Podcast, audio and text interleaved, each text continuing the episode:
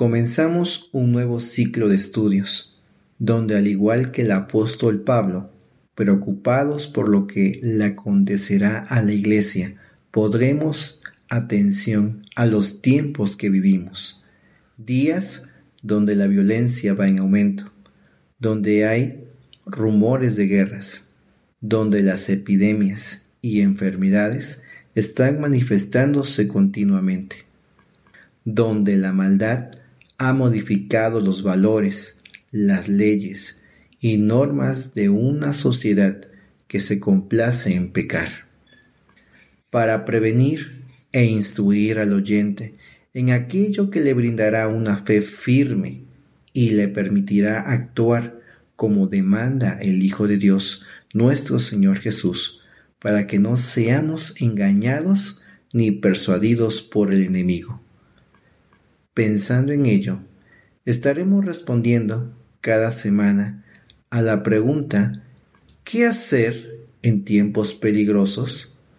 Para ello es necesario, uno, analizar detenidamente cuál es el peligro al cual me debo enfrentar. 2. Saber qué acción se nos pide y demanda. Y 3. Llevar a cabo dicha acción si entiendo y estoy dispuesto a hacer algo al respecto. En la Biblia podemos leer en el Nuevo Testamento, en la segunda carta a Timoteo, capítulo 3 y versículo 1, lo siguiente.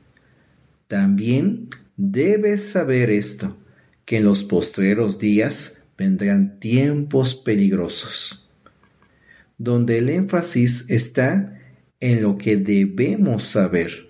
Son tiempos peligrosos, es decir, llegarán días donde habrá muchos problemas, dificultades y situaciones caóticas, las cuales no podremos evitar ni retrasar, pero en medio de ellas se anexa un problema más, en donde si no se persiste en la verdad, se puede llegar a seguir una religión falsa o un camino diferente al que muestra el Salvador, y que al oírlo puede ser más fácil de seguir, más cómodo o más moderno de vivir. Pero siendo normado por el hombre, es muy peligroso y perjudicial para aquellos que están dispuestos a vivir para aquel que dio su vida en la cruz, quien nos redimió del pecado, nuestro Señor Jesucristo. Es por eso que el mismo Señor Jesús nos advirtió, mirad que nadie os engañe, porque vendrán muchos en mi nombre, muchos tropezarán, el amor de muchos se enfriará, porque se levantarán falsos cristos y falsos profetas, y harán grandes señales y prodigios, de tal manera que engañarán, si fuere posible, aún a los escogidos. Mateo capítulo 24, versículo 4, 5, 12 y 24. Esto lo podemos recordar y leer, pero entonces, ¿realmente estamos conscientes del peligro que nos rodea? Me temo que no. Hay un fenómeno que se ha dado en nuestra sociedad en donde al oír de asesinatos, de violencia y de actos lamentables como de injusticias y demás, por su frecuencia actualmente, las hemos normalizado, logrando acostumbrarnos a ello, y hemos minimizado la gravedad de todo esto que pasa alrededor, haciendo que cada vez nuestro grado de asombro sea menor. Si trasladamos esto a la iglesia, no podemos bajar la guardia, porque además de considerar la posibilidad de que hay entre nosotros hombres que dañarán a la iglesia del Señor, está otro peligro de ser quienes pudiéramos ser engañados. Por eso se demanda de nosotros como hijos de Dios estar atentos. Se nos pide que escudriñemos la palabra de Dios, que oremos y que no olvidemos que cual atalayas debemos estar siempre en guardia para ver el peligro desde lejos. Si nosotros descuidamos nuestra posición, el enemigo se acercará cada vez más y dañará a nuestra iglesia por no captar el peligro a tiempo, por no advertir, por preferir minimizar aquello que será un problema más adelante. Para lograr hacer nuestra parte bien, se necesita atender la exhortación del Señor Jesús, misma que también el apóstol Pablo marca en, en segunda de Timoteo capítulo 3, el cual también lo había tratado en el capítulo 2, pero le dice esto a, su hijo espiritual, persiste tú en lo que has aprendido y te persuadiste, sabiendo de quién has aprendido. Según a Timoteo 3:14. Se le pide a Timoteo, al hijo espiritual, a seguir la sana doctrina, a depositar su fe en Cristo Jesús, a ser paciente, a mostrar amor y perseverancia en el trabajo de predicar y compartir a otros. ¿Qué podemos hacer ante estos tiempos peligrosos? Si tomamos lo que nos dice Efesios 5:14, veremos que se demanda lo siguiente, despiértate tú que duermes y te alumbrará Cristo. También podemos entender que hay que mantenernos en oración, pensando en nuestra familia, en nuestra iglesia, en orar por aquellos que aún no conocen al Señor. En Mateo 26, 41 nos recuerda en palabras del Señor Jesús la importancia de velad orad. Dos acciones que no se pueden separar. Y también podemos recordar la otra que va unida a esto, mirad, velad, llorad. Y por último, escudriñar la palabra de Dios. Que si tomamos las mismas palabras que se le dijo a Josué en el capítulo 1, podemos señalar lo siguiente, lo que nos toca hacer. Solamente esfuérzate y sé muy valiente para cuidar de hacer conforme a toda la ley.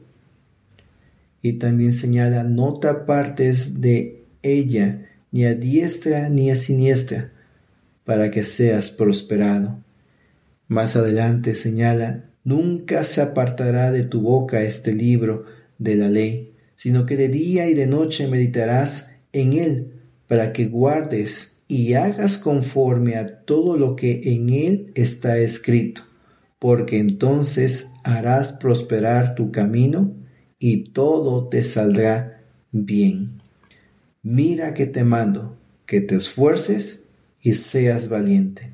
No temas ni desmayes, porque Jehová tu Dios está contigo. Es entonces que nosotros podremos ver que evitaremos un peligro grave. Y además, así podremos defender la sana doctrina, sobre todo en estos tiempos, cuando nuestros niños y jóvenes están siendo bombardeados con ideologías humanas. Necesitamos sacar la coraza de verdad y saber utilizar la espada de la fe, pero sobre todo Necesitamos ser fieles testigos de lo que Cristo es y puede hacer en nuestras vidas. Recordemos que tenemos una gran nube de testigos. Necesitamos mostrarnos irreprensibles y que nuestras vidas traigan gloria al nombre del Señor, que aunque habitemos en un mundo lleno de maldad, resplandezca la luz de Cristo en nuestras vidas, como dice segunda de Corintios capítulo 4, versículo 6. Así que hermanos, no olvidemos el privilegio que se nos ha concedido y mucho menos la responsabilidad que tenemos al ser testigos de lo que el Señor nos manifiesta en su palabra, pues el Señor no retarda su promesa, según algunos la tienen por tardanza, sino que es paciente para con nosotros, no queriendo que ninguno perezca, sino que todos procedan al arrepentimiento. Segunda de Pedro 3.9. Hermanos, tenemos una gran responsabilidad como maestros, como padres, como aquellos quienes tienen la oportunidad de discernir los peligros que nos rodean y poder persistir en enseñar, en instruir, exhortar a nuestros hermanos en la santa palabra de Dios, conscientes de que daremos cuentas de esas almas y, y vidas que pudieran ser engañadas por no ocuparme en mi parte y aún más por no dar un testimonio digno que demanda a nuestro Señor Jesús. El apóstol Pablo, estando en la cárcel, tenía esta preocupación por sus hijos espirituales. El Señor Jesús, antes de ir al cielo, mostró estas señales haciendo referencia a sus discípulos para que pudieran estar preparados de lo que vendría. Hoy nosotros, los que estamos al frente de un hogar, al frente de un grupo de hermanos, tenemos no solamente una gran responsabilidad, sino un gran privilegio que no podemos desperdiciar. Se ha puesto ante nosotros una generación que necesita entender y ver al Señor Jesús no solamente en la palabra, sino en nuestras vidas. Y de la misma forma que a Timoteo se le indicó la importancia de depositar su fe en Cristo, hoy esta generación necesita ver en nosotros esa fe que mueve a montañas, esa fe que no se exagera como algunos lo pueden desvirtualizar, pero sí que se puede visualizar en vidas de aquellos quienes es conscientes de lo que hemos recibido, muestran amor, muestran perseverancia en el llamado y en el trabajo que hemos recibido. No olvidemos, hay una guerra, hay una guerra espiritual en donde nosotros tenemos un rol muy importante. No bajemos la guardia y hagamos nuestra parte que nos corresponde, porque de esta depende que nuestros hijos, que nuestros hermanos débiles y aun aquellos que han de creer puedan ver con claridad lo que implica y significa tener la verdad. Hoy nosotros tenemos a Cristo. Hoy hemos recibido las advertencias y se nos ha puesto delante de nosotros una nueva generación. Que no sea nuestra culpa que muchos sean engañados por no cuidar, ni predicar, ni vivir la sana doctrina. Oremos.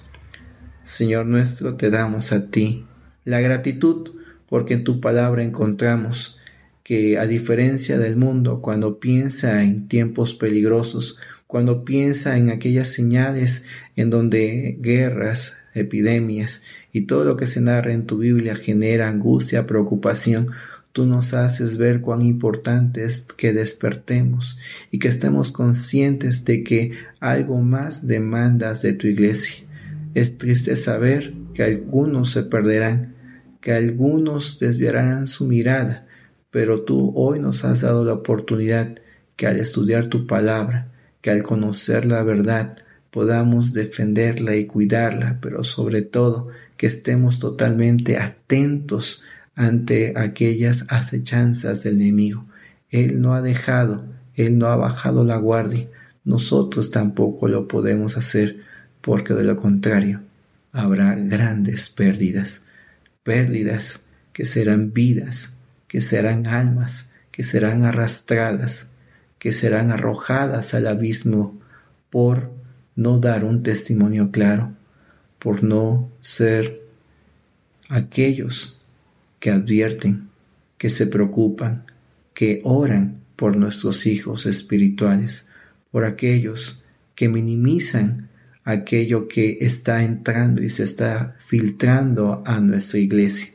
Rogamos, Señor, hacer aquello que tú has pedido y demandado de nosotros, porque todo tú has mostrado y todo tú nos has recordado. Estamos conscientes de los peligros, pero aún más, Señor, deseamos ser movidos a actuar y hacer algo correspondiente a estos días. Este es el ruego que elevamos y pedimos ante ti en el nombre del Señor Jesús. Amén.